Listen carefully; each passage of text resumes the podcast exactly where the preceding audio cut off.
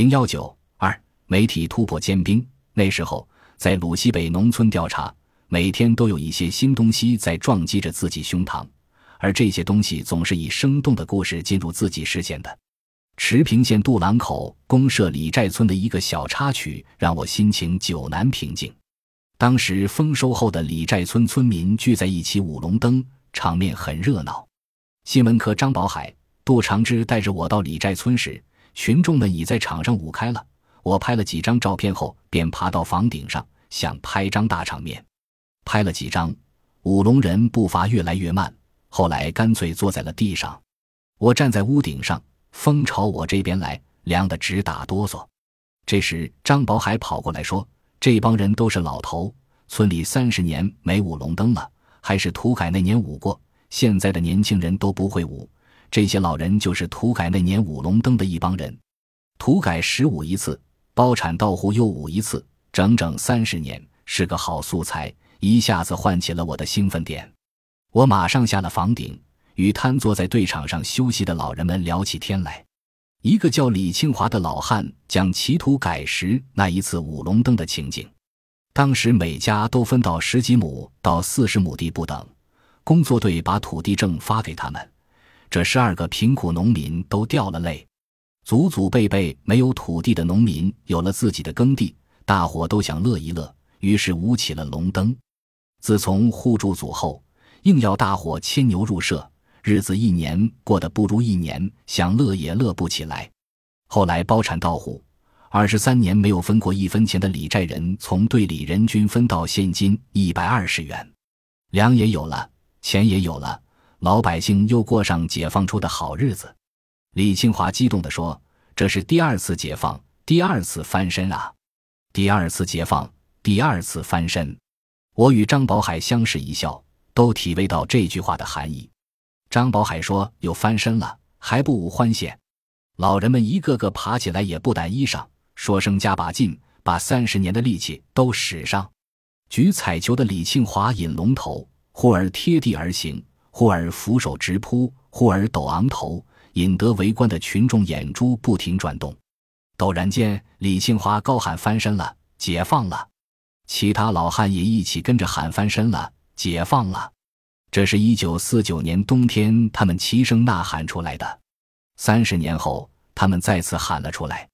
李寨村的农民把联产承包责任制的推行看成是第二次解放，第二次翻身。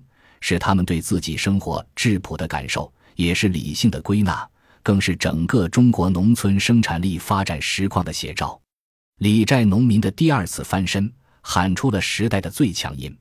从一九七九年到一九八四年，中国农村发展的历史证实了农民的预感，并为改革的总设计师邓小平所肯定，称之为中国的第二次革命。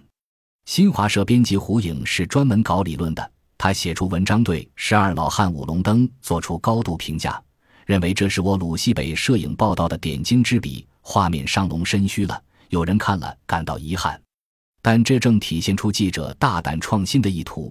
他抓住真情实景的刹那间，大胆构思，敏捷决断，让游动的龙肚处于画面中心，晃动的老人撑于底下，龙身优美的曲线穿过大半个画面后，弯颈又昂起的龙首。穿过龙体与右侧的火球相照应，这在耍龙灯的照片中可算是别具匠心之作。游动起来的虚影与龙身的曲线使画面生气动人，而舞龙灯的又恰恰是平均年龄六十三岁的十二个老人，欢情快意跃于画面。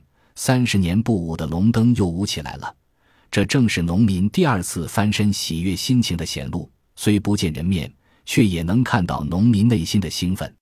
这幅照片自然生动的美，是对常见的四平八稳构图完整的图片是一个突破，可见李锦创新的愿望与尝试。我回到济南与南振中会合后，二人决定兵分两路，继续到菏泽、德州、惠民等地采访，面更宽一点，以掌握足够的发言权。元旦前，两人一起赶赴北京。到新华社六号楼住下后，便直奔《人民日报》农村部送稿。当时新华社分社与《人民日报》记者站是一家，分社记者同时也以《人民日报》记者名义发稿。我们把农村情况向李老太汇报。李老太叫李克林，是人民日报农村部主任，对农村改革情况很关心，也很支持。我把十二老汉舞龙灯等故事一个个讲出来，讲得生动感人。最后南振中再加以归纳。李老太当即决定采用我的一组题为“党的政策好，农村喜洋洋”的四张照片。没想到第二天照片被撤了下来。我问为什么，对方称领导不同意。我急了，问为什么不同意，对方摇了摇头。南振中也立刻终止了我的质问。后来南振中了解到，原因在于一位副总编说了句“不能给白如冰涂脂抹粉”。白如冰是当时的山东省委书记，对农村改革持观望态度，属于思想不够解放的领导。文革结束后没有被换掉的省委书记，只有他与河北的刘子厚。我一时性子上来，就与李老太说：“农村改革是老百姓干出来的，同白如冰没有多大关系啊。”李老太笑着说：“我与你看法一样呀，小李。”当时南振中的心情更沉重。他写的长篇通讯，多年愁容欢笑颜，还没有出手，也被压了下来。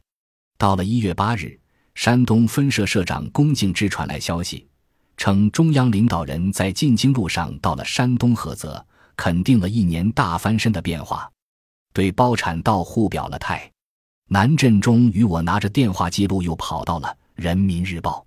李老太看后心里有了数，与总编辑沟通一下，当即让南镇中代。《人民日报》写一篇评论员文章，题目为“振奋人心的消息”。两天后，《人民日报》刊发了南镇中的通讯与我拍的照片。自这组报道起，坚冰打破，《人民日报》开始大规模公开报道家庭联产承包了。